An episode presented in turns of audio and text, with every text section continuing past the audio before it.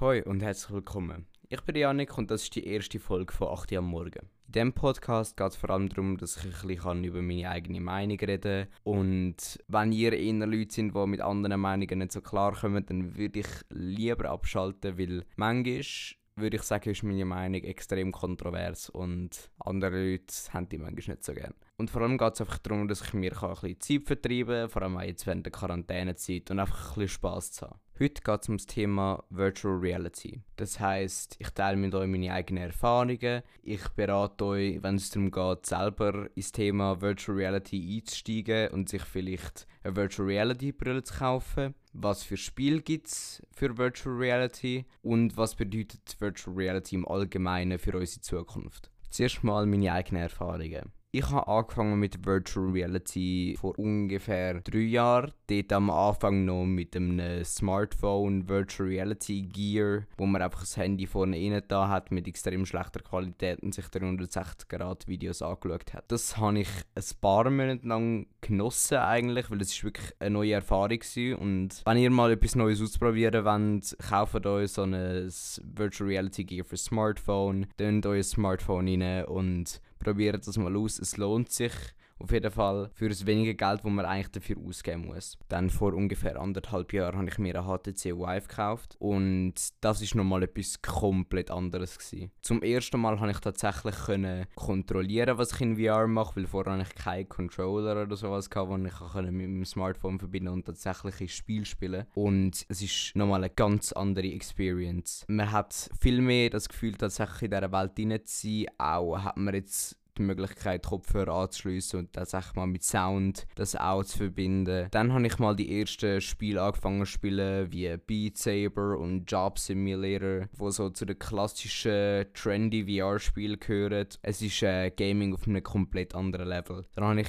erstmal für zwei Monate eigentlich Virtual Reality Only gespielt. Ich habe eigentlich meinen PC gar nicht mehr angelangt, mein Stuhl ist permanent auf der Seite gestanden und dann irgendwann ist der Hype tatsächlich wieder abgeflacht. Also ich hatte dann nicht mehr so Lust gehabt, weil ich halt gemerkt, okay, es fängt an, langsam an weh, du am Kopf, wenn ich zu lange spiele und meine Augen tun nach einer Zeit auch weh, da spiele ich eigentlich lieber in meinem Stuhl und vor einem Bildschirm, wo ich auch mal wegschauen kann. Aber dann hat mich eigentlich die Lust wieder gepackt. Also es ist, am Anfang ist wirklich der Hype sehr groß bei mir zumindest gewesen, als ich angefangen habe zu spielen. Aber eigentlich, wenn man mal Defizit bemerkt, flacht der glaube schon ein bisschen ab und es wird auch zu einer Normalität, wenn man ein bisschen mehr spielt und man ist nicht mehr so geflasht wie beim ersten Mal. Also das ist jetzt auch vielleicht nur bei der HTC Vive so. Ich habe noch keine andere VR-Brille ausprobiert, außer der Oculus Rift, die eigentlich auf einem gleichen Level ist wie die HTC Vive. Bei der Vive ist das Headstrap, also das, wo das Headset im Kopf befestigt, ist extrem unangenehm am Kopf.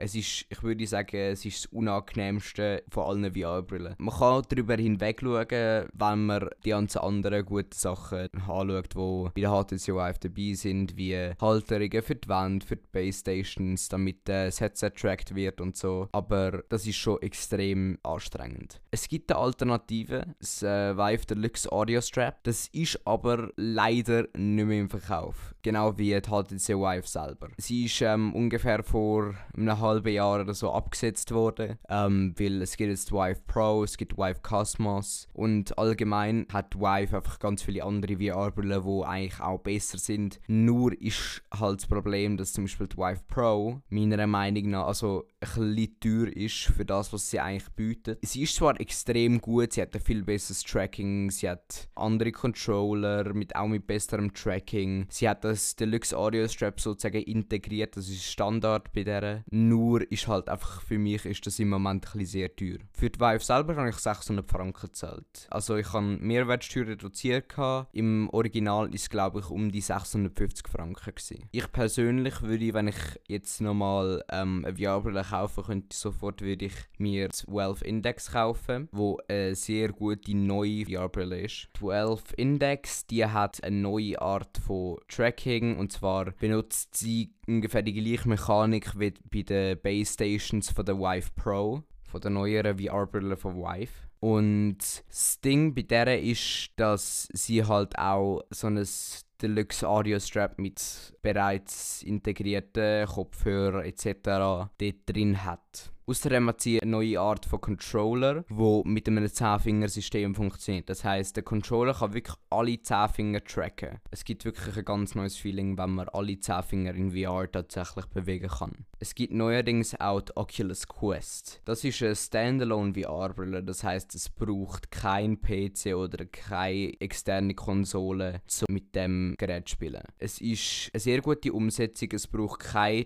externes Tracking, sondern die VR-Brille selber tut mit Kameras an der VR-Brille den Raum vermessen und tut so den Spieler in der VR-Welt tracken. Spiel kauft man über den Oculus Store, wo man sich einen Account erstellen muss. Und in diesem Oculus Store gibt es auch die meisten Spiele. Es gibt Oculus Store Exclusive Games was es auf anderen Plattformen nicht gibt. Das heißt, man hat Zugang zu Spielen, wo wirklich eigentlich nur die Oculus-Users spielen können. Also ich kann ganz klar sagen, dass bis jetzt mein absolutes Lieblingsspiel in VR Blade Sorcery ist. In Blade Sorcery spielt man einen mittelalterlichen Charakter, wo gewisse Magiekräfte hat, wie Blitz und demnächst einem neuen Update kommen Feuer und Gravitation dazu. Mit diesen Kräften und Schwerter und anderen Waffen bekämpft man in Sandbox-Modes Gegner. Das Spiel an sich ist eigentlich gar nicht so schwierig. Es geht vor allem darum, dass man sich selber die Challenge setzt, indem man zum Beispiel nur mit gewissen Waffen kämpft oder keine Kräfte benutzt oder einfach darauf achtet, sozusagen, dass man alles möglichst cool aussehen lässt. Ich glaube persönlich, der Entwickler ist einfach mal darum gegangen, zu zeigen, wie gut man eigentlich VR-Physics darstellen kann. Zum Beispiel, was man bei vielen VR-Games hat, ist, dass man durch Wände langen kann. Das klingt jetzt wie ein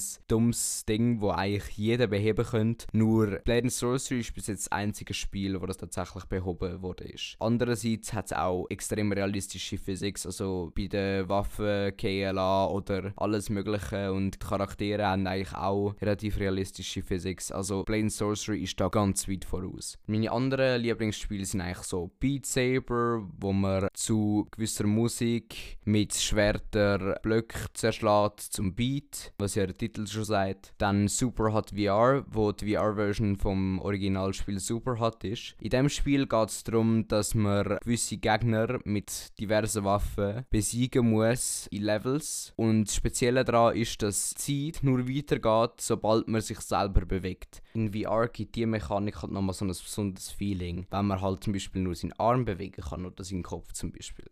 VR ist schon jetzt sehr weit und ich glaube, in unserer Zukunft wird VR nochmal eine viel größere Bedeutung, vor allem für die Gaming-Szene haben, weil einfach jetzt ist gerade wirklich das Development also an einem Peak. Es geht einfach alles gerade extrem viel um VR. Bei allen Entwicklerstudios ist jetzt gerade einfach so ein Drang, VR-Spiel rauszubringen, wie bei Bethesda, wo zum Beispiel eine Skyrim VR-Version rausgebracht haben. Und an dieser Stelle würde ich sagen, das war es mit der heutigen Episode und der ersten Episode 8 Uhr am Morgen. Und ich freue mich auf jeden Fall, neue Episode zu machen. Und bis zum nächsten Mal. Ciao! Und wenn ihr Feedback habt, schreibt es mir unter Instagram auf janiku-can.